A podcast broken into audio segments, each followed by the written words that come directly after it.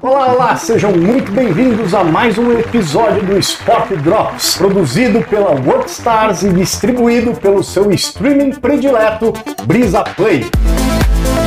Estamos aqui hoje, eu, Mário Aguilar e meu amigo Henrique Carpegiani, Salve. para apresentarmos o bate-papo sobre esportes e negócios, tratando todos os assuntos da atualidade. Bem-vindo todo mundo. O tema de hoje, particularmente para mim, é bem fácil de apresentar porque eu estou inserido diretamente nesse tema. A gente vai falar um pouco com dois convidados, dois super amigos aqui, dois sócios da Tribe também. O tema vai ser sobre psicologia do esporte, como a gente trabalha essa área, como que é o mercado dessa área, como que são os critérios de escolha, de formação. Vamos bater um papo super legal, um bate-bola super bom. Maravilha, só tem psicólogo hoje aqui? Menos você. Ah, tudo cura cuca. Ah, vamos então apresentar os nossos Boa, convidados. vamos. Então, muito bem, vamos hoje falar com o psicólogo esportivo Marcelo Abuchacra e Eduardo Silo, mais antigo da psicologia do esporte, provavelmente o melhor do Brasil. Boa, por favor, apresentem-se até para eu conhecê-los um pouquinho mais. Tudo bem? Muito prazer. Pode, pode se apresentar, Marcelão, vai ficar à vontade, é pra ele que você tá se apresentando. Tá? Bom, muito prazer para vocês. Eu sou Marcelo Buchacra, eu sou psicólogo do esporte já há bastante tempo, desde 2010. Contar para mim por que, que eu entrei nessa área é porque eu sempre tive o esporte presente na minha vida. Tava desde a minha criança, né, infância, adolescência, conectado ao tênis. É o meu esporte de origem, é o esporte que eu me desenvolvi como indivíduo, como pessoa. Eu competi, né, competi em alto nível juvenil e essa competitividade ela trouxe para mim muitos aprendizados e muitas experiências psicologicamente frustrantes, vamos dizer assim.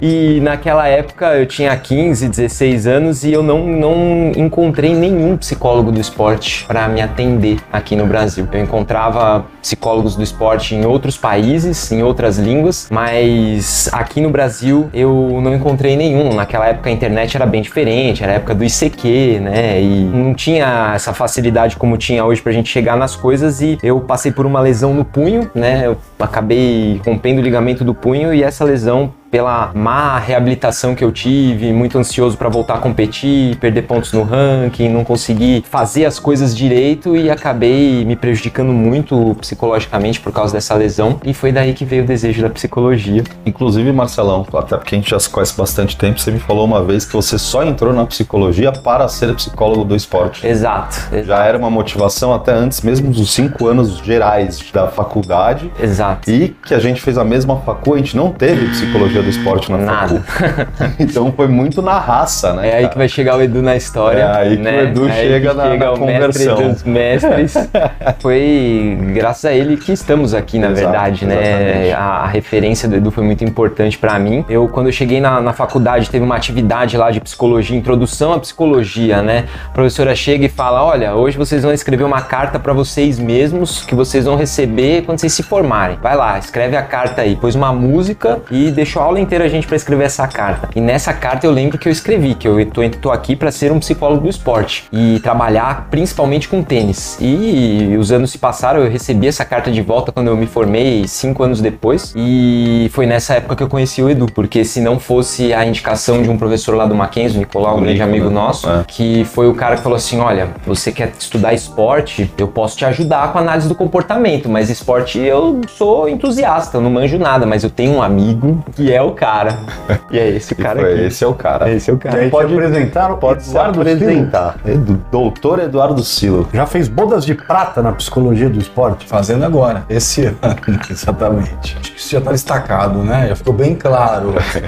É, tem uma questão aí de idade, né? Mas na verdade é um prazer ir descobrindo pessoas e montando um time. Então eu trabalho nessa área desde 96. Comecei, acho que apesar da diferença de idade, de uma forma semelhante à do Marcelo. Então eu fui nadador federado durante muitos anos, lidava com questões psicológicas e não sabia, não tinha nenhum profissional na minha equipe. Isso acabou me dirigindo, me direcionando, na verdade, para a psicologia. E aí que eu comecei a descobrir uma psicologia do esporte que ainda é muito incipiente no Brasil. Então, os profissionais que da minha geração, né, da minha era dinossáurica, eles acabavam tendo que estudar fora do Brasil, porque a gente não tinha nenhuma opção aqui. Então foi na raça também, né? Bastante na raça. E aí, num churrasco churrasco. Pior que foi mesmo. Aniversário, Não, não, foi aniversário, era aniversário do, desse nosso amigo. aniversário do Nico. Nicolau. Tudo que eu não queria era tratar de trabalho, porque era um momento né, de lazer. Mas os caras eram tão legais que a gente acabou desenvolvendo uma amizade e hoje uma sociedade também. Muito interessante. Mas como é que se estuda então? Como é que você se profissio- como é que você faz essa especialização no segmento do esporte dentro da psicologia? Boa pergunta.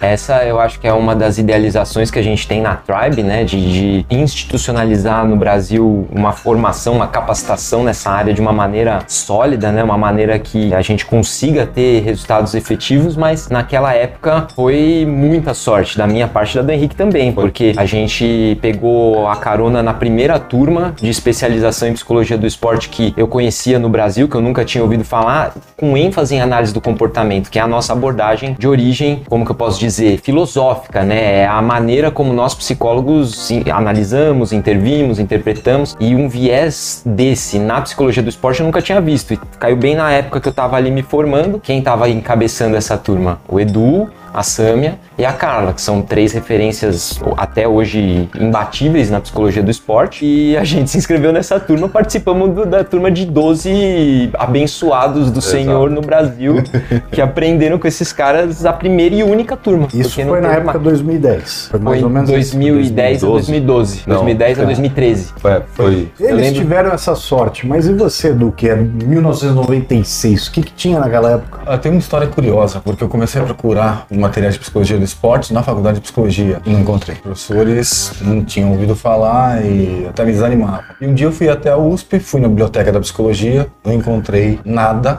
Entrei no ônibus circular e saindo ali do campus, uma das últimas escolas é a escola de educação física. E deu um estalo. Vou dar uma olhada na biblioteca deles. E aí eu encontrei muito material, bastante material. Falei, ah, então peraí, não era delírio. Existe, só não estava procurando no lugar certo. E ali tive um grupo de estudo, então comecei a conhecer gente na educação física que me abriu portas para trabalhos. E eh, aí eu fui montando a minha formação, meio que no catado, fazendo disciplina específica importante, como biomecânica, teoria do treinamento esportivo, que são coisas que a gente não vê na faculdade. Graduação em psicologia ela é fundamental como uma base, mas ela não é suficiente. Então a gente acaba tendo que correr atrás. Às vezes de uma forma mais improvisada e às vezes não, porque hoje você tem algumas oportunidades de formação no Brasil, mas ainda são poucas. A gente está montando na Tribe Team um plano de formação que a gente sonha em breve atinja o nível de especialização também. Bom, então vamos aproveitar, porque Marcelo comentou da Tribe, Eduardo acabou de falar de Tribe de novo. Conta aí, o que, que, o que é o conceito Tribe e o que, que vocês desenvolveram em conjunto? Então?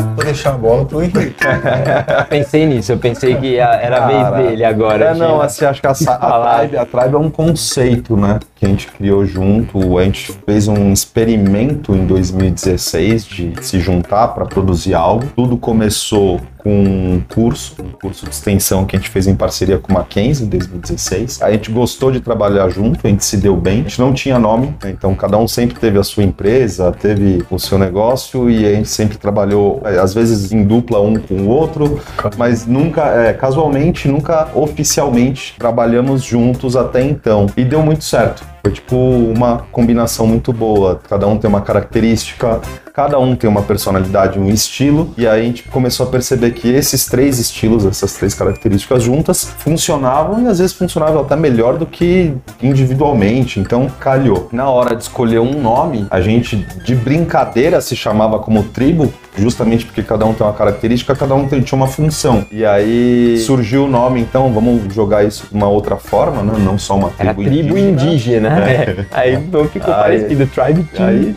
Tribe, a gente queria muito conceito de time, então já, já joga o time. E aí o slogan mesmo é esporte, performance e psicologia. Que além de todo esse trabalho com curso, tem a consultoria em psicologia do esporte, tem trabalho com executivo, com equipes executivas, Investidores. Investidores, tudo aquilo que a gente entende que sim, que está incluído dentro de uma atuação de alta performance. Então, nosso trabalho sempre foi voltado, a gente vem construindo um esquema técnico de trabalho, né, com protocolo mesmo, para trabalhar aumento de performance, gerenciamento de estresse, outras coisas, como especialmente o- a parte de formação de novos profissionais. Nós mantemos o pé firme no trabalho com equipes, atletas, organizações esportivas, mas não é de hoje que o mundo corporativo procura o esporte para lições. Então, pela bagagem que a gente desenvolveu anos todos nas nossas empresas específicas e agora juntos no Tribe Team, então nós temos sido procurados também por profissionais né, do mundo corporativo, do mercado financeiro, que entendem que essas lições do esporte podem ser úteis né, para o trabalho e para a vida dele. Quem é o pajé? Quem é o cacique? Boa pergunta. Pô, aí vamos entrar nessa, não, não vamos, aí começa a pegar um pouco, quem manda sinal de fumaça, é uma legal essa parte. Essa é uma parte particular, É uma né? parte é uma parte particular. particular. Tá bom. Não, mas eu acho que tem tem. um xamã, tem um Eu- eu- xamã. é, isso daí é uma coisa bem interessante porque assim não existe a gente está há muitos anos trabalhando dessa forma e, e- e a gente se encontra toda semana e reúne decide coisas e claramente não existe uma hierarquia.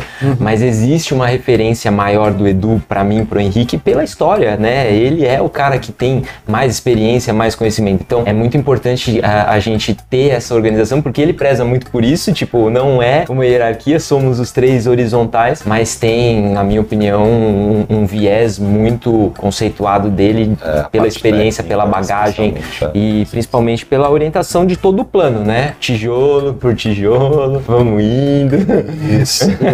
Nós defendemos né, o trabalho de equipe e atuamos junto a equipes esportivas e outras também. Então não faz nenhum sentido ser uma contradição muito grande você pregar algo e fazer algo diferente. né? Então, por mais que nós tenhamos algumas diferenças de idade, de experiência, de características pessoais, conceito de tribe é um conceito raiz de equipe. Nada mais equipe do que uma tribo organizada. E é isso que a gente tenta fazer aqui. É isso que a gente está conseguindo fazer com muito orgulho. Né? Dá muita alegria de ver os resultados que nós estamos conseguindo conquistar até que rapidamente, exatamente entendendo que você, num time, por exemplo, de futebol, você tem aquele que está perto de se aposentar, né? e você tem o que acabou de subir do sub-20, que acabou de vir do sub-20. E a mágica é você colocar essas pessoas diferentes para atuarem de forma complementar. E aí a gente tem que administrar vaidade sempre. Né? Muito bem, então todos vocês hoje já atendem atletas. E dentro do esporte, individual ou coletivo? Acredito que tanto faz. Marcelo comentou sobre o problema da lesão dele quando tenista. Quais são os principais e piores problemas psicológicos que hoje um atleta passa? Muito boa pergunta, né? Porque é, dá pra falar horas sobre esse assunto, né? Falando da lesão, né? A lesão, ela é um estressor que influencia muito nas suas emoções, nos seus pensamentos, né? Um atleta, ele precisa estar concentrado. Ele precisa estar concentrado no treino, ele precisa estar concentrado na noite de sono, ele precisa estar concentrado na alimentação, ele precisa estar concentrado na maneira que o treinador quer que ele jogue ou na maneira que ele tem que jogar contra o adversário que ele vai jogar amanhã, que ele vai enfrentar. E quando você tem uma dor, essa dor ela é um estímulo muito poderoso para desviar a sua atenção e fazer você ter pensamentos inadequados, né, negativos. E isso vai colocando você dentro de uma série de transtornos psicológicos, né, uma série de quadros clínicos muito severos, né, que dependendo da profundidade e da maneira como isso é explorado, impactante para o indivíduo, não chega mais nem na parte do atleta, porque essa parte aí ela fica secundária dentro de um, de um quadro de depressão, dentro de um quadro de ansiedade, dentro de um quadro de pânico, motivado por uma lesão, por uma dor que ocorreu quando você estava praticando um esporte. Mas falei um pouco da lesão. E você, do qual que vem na sua cabeça, assim, crises, barreiras de atletas? Com certeza, lesão para o atleta é um problema porque ele fica impedido de trabalhar. E aí a gratificação que ele tira do trabalho, que não é só financeira, ela fica escassa também. Então, principalmente lesões graves que exigem uma recuperação longa, Cirurgia. é, a gente precisa trabalhar muito com adesão ao tratamento, porque a chance do atleta deprimir, descambar, né, começar a abusar de comida, ah, de bebida, ela é grande, porque ele está sofrendo bastante. Então a gente tem que ficar bastante atento nisso. Mas ultimamente se tem falado muito sobre saúde mental no esporte, não é à toa. Então, quadros de burnout, né, que é esse esgotamento, onde o atleta não consegue mais render, não tem motivação, não tem foco, são muito comuns. Só que ultimamente se tem falado mais sobre algo que a gente já sabia que existia. Porque no esporte de alto rendimento, nunca tá bom, nunca é suficiente. Então você pode ganhar um título mundial hoje. O que você vai fazer amanhã? Treino regenerativo. Começar a se preparar para o próximo, e o próximo, e o próximo. Então tem muito glamour. Pessoas olham para atletas famosos, conhecidos, pensam, nossa, que vida maravilhosa, que deve ter. E o atleta viaja, muitas vezes a gente viaja junto, né? Você vai para um grande hotel e você fica vendo a praia. Você não vai lá na praia, né? Você vai pro hotel, pro ginásio, do ginásio pro hotel, e daqui a pouco já tá voando para outro lugar. Eu até brinco, Edu, que pô, eu fiquei seis anos da Unisanta, né, com a natação. Eu fui, sem brincadeira, por baixo umas 15 vezes pro Rio de Janeiro, só a trabalho. Eu nunca fui pra praia do Rio. não tem, não tem esse contato, é tipo trampo direto, é campeonato o dia inteiro. Salvo algumas exceções que você é campeão. Aí tem, tem normalmente uma celebração diferente, né? Naquele dia, naquela Naquele noite. dia, naquela é, noite. É, naquele momento. Naquele momento, né? Naquele momento. E geralmente à noite. Então a praia esquece mesmo. Então não vai ver. Agora é muito complicado. né? A, a- a foto que aparece ali, né? Ela tem muito suor, tem muito trabalho, né? E esse trabalho, para quem assiste, ele é natural, ele é automático. As pessoas elas querem assistir alta performance. Né, elas querem inflar o próprio ego e se divertir às custas daqueles atletas que estão ali num ritmo muito alto para conseguir entregar aquilo. Né? E aí você sai de um jogo que é extremamente competitivo, um jogo extremamente difícil, que só quem compete ali sabe o, o quanto é difícil estar ali e, e vencer. E aí quando você sai, você tem a, a mídia, você tem a pressão da torcida, você tem a pressão dos seus pais, você tem os patrocinadores, você tem os resultados. E isso daí, hoje em dia, as redes sociais né, que você faz alguma coisa maravilhosa, é pulverizante. Agora você faz uma coisa ruim, você perde, aquela mesma massa ela vai pro lado agressivo, né? E isso deprime muito, né? Isso faz com que os atletas percam, perdem muito o foco. A torcida muda de, de opinião, de posição muito rápido, muito rápido. Não, não vou citar o, o Santos, mas vou falar do milagre. Teve um time brasileiro que foi campeão mundial interclubes, um time de futebol, e isso foi no final de um ano. Dois meses depois, o jogador que fez os gols desse time no mundial estava apanhando dentro do centro de treinamento. né? então você vê, ele vai de herói a vilão, assim, muito, rapidamente, muito rapidamente mesmo. E aí não é frescura, porque as ações no esporte de alto rendimento, elas não são as ações que a gente pratica no nosso jogo entre amigos. né? São ações com alta intensidade, velocidade, força, potência, a preparação para dar conta né, de um ambiente esportivo, de uma tarefa esportiva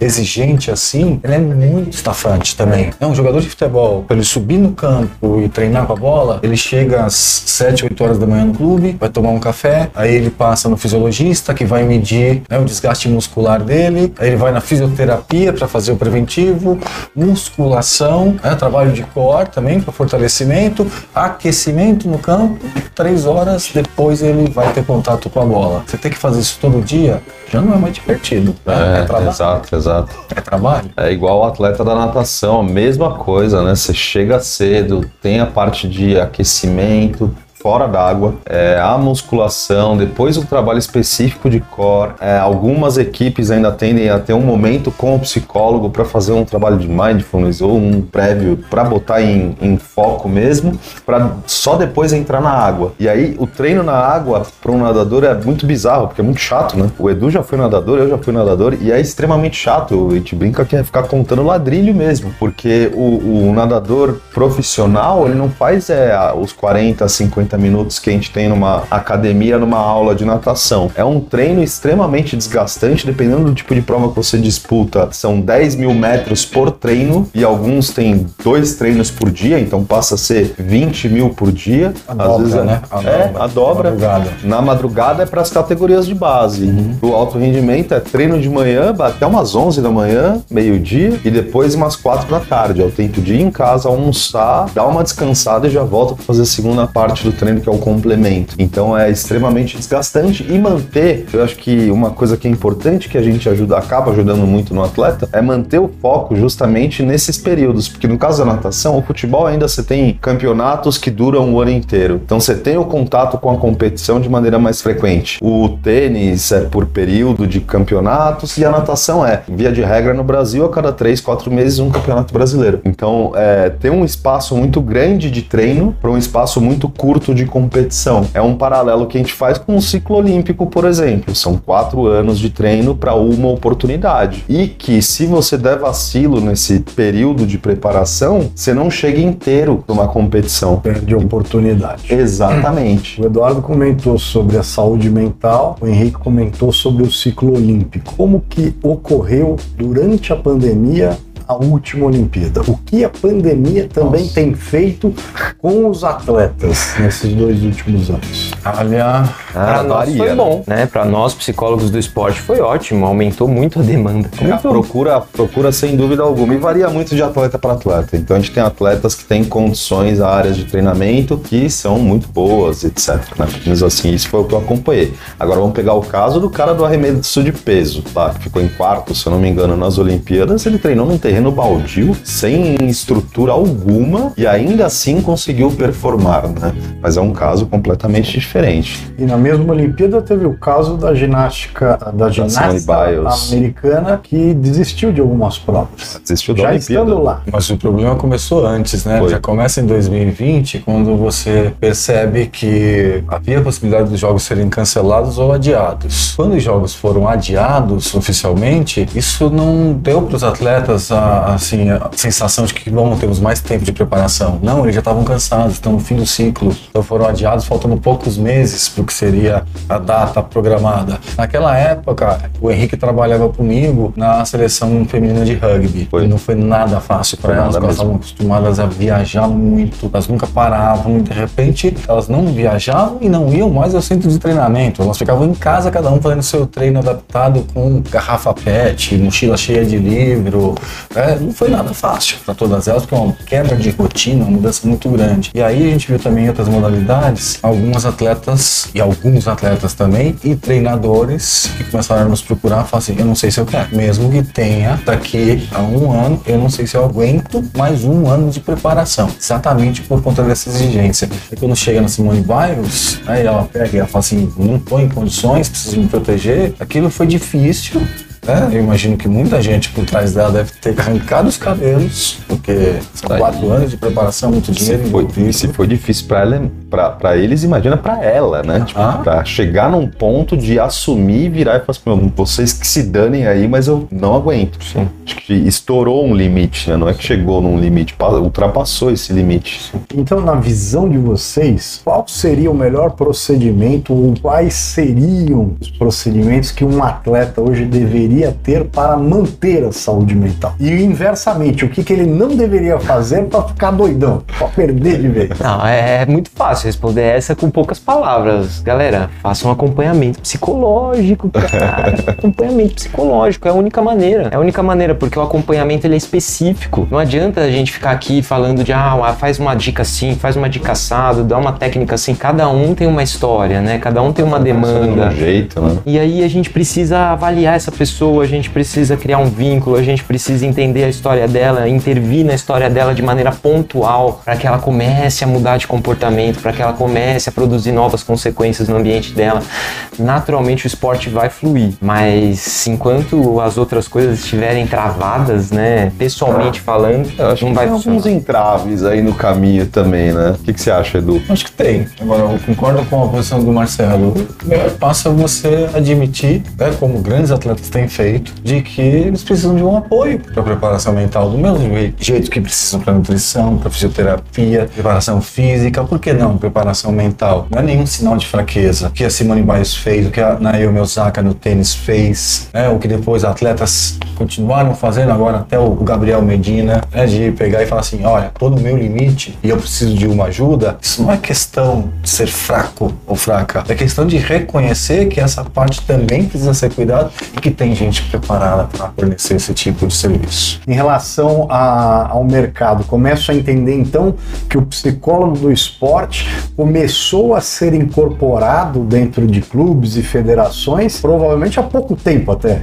10, 15, 20 anos que a gente tem. É, é, incorporação em massa foi um, foi um pouco mais recente. Acho que a gente teve um aumento, especialmente nas Olimpíadas de 2012 em Londres, que acho que teve um corpo é, um pouco maior, que inclusive acompanhou atletas, né? 2016 já tinha um grupo um pouco maior também. Então, Foi o grande salto. É. Porque aí o COB ele montou um departamento de preparação mental com mais de 30 profissionais para acompanhar vários, vários atletas e equipes. Foi um salto, mas olhando para toda a demanda que existe e para os profissionais que foram designados para atender essa demanda, é muito pouca gente ainda para atender todo mundo. Mas a parte olímpica é esporte amador. quê?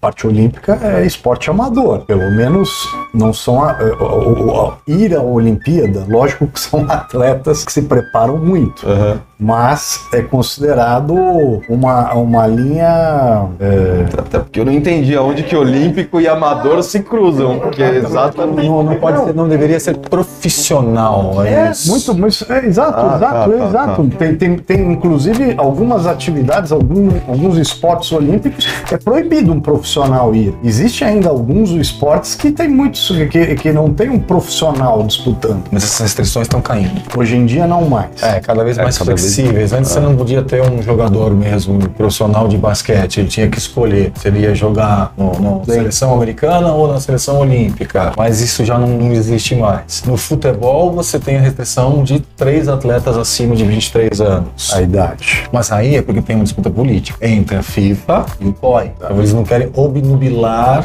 Copa do Mundo. Ah, E tem sempre um intervalo de dois anos com o ciclo olímpico. Quatro. Quatro. Ah, Não, não, não. dois, É, entre é, Copa entre- e. entre uma e- Copa, tá, entre Copa tá. e a Olimpíada. Mas, e efetivamente, qual seria hoje um diferencial entre a psicologia esportiva e a clínica? Isso é legal. Existe um conceito diferente da psicologia esportiva com a clínica e existe uma vertente nova também, que é a psicologia clínica no esporte. Então são três vertentes diferentes. Então se a gente for pegar dentro do alto rendimento, vamos vou usar o alto rendimento como explicação que acho que fica mais fácil. A psicologia do esporte, ela vai trabalhar o gerenciamento de estresse para aumento de performance, certo? Isso seja em modalidades individuais ou mesmo coletivas, que a gente precisa desenvolver uma coesão de grupo e que aquela equipe funcione como um time mesmo. A psicologia clínica, ela vai analisar o indivíduo e vai ensinar que o indivíduo entenda como ele se comporta diante daquele ambiente e aquilo que ele precisa fazer para eventualmente mudar o comportamento dele e, consequentemente, o ambiente. É, a psicologia clínica no esporte seria uma junção exatamente dos dois. Seria cuidar sim da saúde mental, que é o que tem sido mais falado, e como consequência ter um aumento de performance. Acho que essa tem uma explicação Ou até decidir que não quer mais ser atleta. também. Sim. Que é aí que reside uma incongruência entre a psicologia do esporte tradicional e a psicologia clínica tradicional. A escolha da aposentadoria. Ou se Ou você quer se profissionalizar, Ou transição no também. caso de um adolescente, É, Ou né? desistência. Também, também. Pode ser, pode ser também a Às própria vezes, a- desistência. às vezes o é que aí, adolescente tá aí fazendo uma aquilo por causa conotação do pai, um pouco né? ruim, né, cara? Dá a impressão que começa o trabalho com o psicólogo e aí desiste da modalidade. É tipo você botar um casal em terapia de casal e aí rola uma separação depois, tá ligado? É, mas são coisas que podem acontecer. Exatamente, exatamente. Então, acho que é, são consequências assim, mas aqui é o paralelo acho que seria mais ou menos esse. É porque a visão sempre vai ser com a ênfase no cliente, entendeu? É. Você tem que olhar primeiro para quem você está atendendo. E ele pode estar inserido no esporte, ele pode estar com milhões de dólares envolvidos ali naquela equipe. Só que se a Simone Biles chegou pro terapeuta dela e falou como ela estava se sentindo, eu tenho certeza que ele apoiou ela na decisão que ela tomou. Com E certeza. Não quero nem saber de vocês todos, eu prefiro a minha saúde mental. E essa é uma decisão clínica, não é uma decisão esportiva, porque você está olhando para o indivíduo. E eu tenho certeza que o psicólogo do esporte da equipe americana de ginástica tomou uma baita de uma pressão. Outro Vai deve- lá e convence Nossa. ela. Não pode fazer isso. Não só a pressão, deve ter tomado uma baita de uma bronca também, né? Ser coitado, né? Ou coitada, mas é tipo. Tem que- foi tem- demitida. Tem, tem que olhar. Ainda tá lá. virou Ainda Se fosse outra seleção de outro país, talvez tivesse sido morto. A gente não sabe. A gente ainda. Agora eu vou puxar o Henrique de volta aqui pro meu lado da bancada. Vamos fazer um ping-pong com ele? Bora, aí? vamos. O número um é Então vamos lá. Agora a dinâmica é bem fácil. A gente vai fazer algumas perguntas e vocês respondem meio que de bate-pronto. Tipo Marília Gabriela, ela fazia. Talvez não com o sotaque e a forma dela, mas É você de pergunta. o que vocês preferem? Fazer exercícios no começo ou no final do dia? Começo. No final. Alguma explicação de por que que no começo? Ah, você talvez por tempo. Não, porque eu gosto de começar o dia vencendo. Ah, boa. E você? Você gosta de terminar o dia vencendo? Eu prefiro começar o dia mais devagar e terminar no auge. Ah, boa. Não, mas eu, eu acho que eu tô mais com o Marcelo, mais pro final do dia mesmo. Mais pra livrar a cabeça até de coisas que passaram. Descarregar, né? Eu tenho até vergonha de falar, porque a minha preferência é não fazer exercício. Mas eu faço, eu faço. É pela saúde, eu sei, é pela O esporte saúde. também pode ajudar com isso. É que a gente acabou falando muito de alto rendimento, mas existem várias atuações com amador, com categoria de base, putz, com Iniciação esportiva. iniciação esportiva, com especialização assessoria esportiva. Então tem um monte de atuação que pode ser explorada também. Boa, boa. Vamos ficar atentos. Apesar que a segunda pergunta já mata a minha resposta.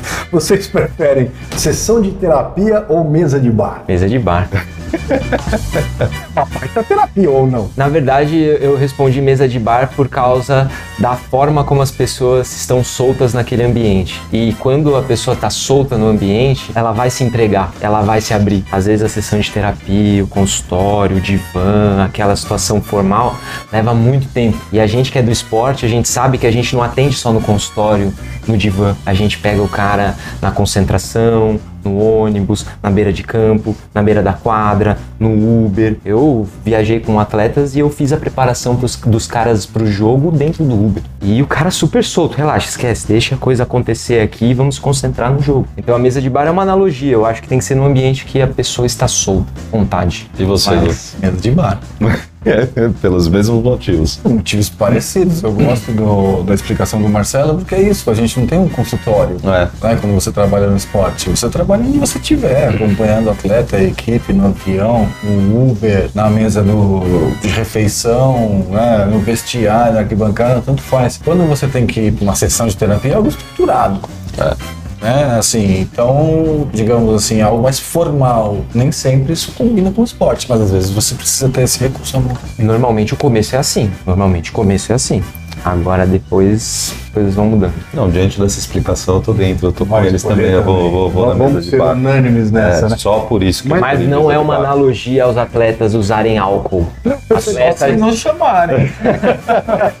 Se for por conta deles, eu não vou falar, só não. se for a dose de recompensa planejada com seu psicólogo do esporte. Certo. E, e aí, como é que você faz, vocês fazem para se despir do manto da psicologia quando o atleta convida para um brinde no bar? Porque ali ele está convidando, está pensando em convidar um amigo, um colega de trabalho. Não quer mais que você analise ele ali dentro tomando um, drink. É que é despir esse manto? É que com, com atleta, vou falar por mim, é um pouco. é, Sempre foi muito mais difícil disso acontecer, porque existe sim uma restrição, especialmente durante preparação, com alimentação, com bebida alcoólica, esse tipo de situação. O que já aconteceu e não é, eu não vejo como um problema nenhum é a comissão técnica querer de fato, vai, durante uma competição, vamos jantar em algum lugar, ou vamos tomar um chopp, ou vamos fazer alguma coisa. Isso é super legal. Tipo, é- é, às vezes até onde as coisas acontecem de uma maneira um pouco mais solta, né? como o próprio Marcelo falou. Às vezes, na comemoração de uma conquista importante, Ah, aí tem uma confraternização. Você não Tá. vai perder o rumo, né? É meio como festa de fim de ano da firma. Você não vai tirar a camisa, subir no palco, tomar todas e cantar aleluia, né? Assim, é.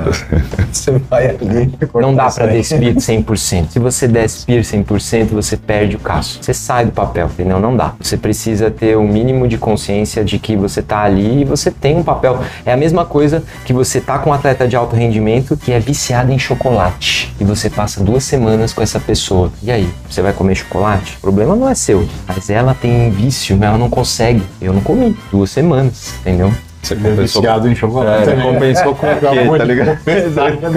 Compensou com o quê? Ele lembra, desse, ele lembra desse sofrimento até hoje. Ele sofreu por causa Sim. desse porque é comum, eles precisam do doce, né? Porque eles fazem dieta muito restritiva. É. Já vi atleta shortinho de corrida e barra de 200 gramas escondido aqui, achando que ninguém tava vendo, né?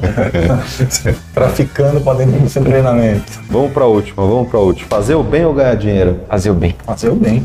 Bem. Eu gosto de ganhar dinheiro fazendo bem. É, Quando você faz bem e você é reconhecido, É, o natural. dinheiro vem. O dinheiro vem, natural, é é natural. consequência. É quando você faz bem, o dinheiro vem. Boa. Boa rima. É, mas, putz, tem casos que eu atendo até hoje é de, de graça, Ah, cara. também. Tem casos que eu atendo hoje até hoje de graça. Casos de 7, 8 anos. Conheci com 13, 14 na categoria de base. Saí do time, me procurou porque precisava de ajuda em diversas demandas que você possa imaginar. Atendo até hoje de graça. Pessoa mais comprometida, um dos maiores clientes mais isso é comprometidos verdade. que eu tenho. Isso é verdade. O pessoal que vem por Tem- ajuda tem- de custo, às vezes até custo zero, é o pessoal que. E eu acho que isso é uma cultura da psicologia do esporte, porque eu não sei vocês, mas eu comecei trabalhando de graça na psicologia do Sim. esporte. Ah, todo mundo. De Sim. graça, não ganhava um real. Eu pra pagava, eu trabalhar, pagava, pra ir pra pra pra porra. todos os lugares eu pagava. Muitíssimo bem, quero agradecer muito vocês. Infelizmente, nós vamos ter que encerrar por hoje. O Workstar fez muito bem o papel hoje da Sport Drops. Henrique, aqui do meu lado, foi apresentador e convidado. Exato. E entrevistado. E hoje agradecer muito a presença, então, do Marcelo e do Eduardo. Muito obrigado aí. Mais um episódio de Sport Drops no seu canal de streaming predileto Brisa Play. Valeu. É Thank you.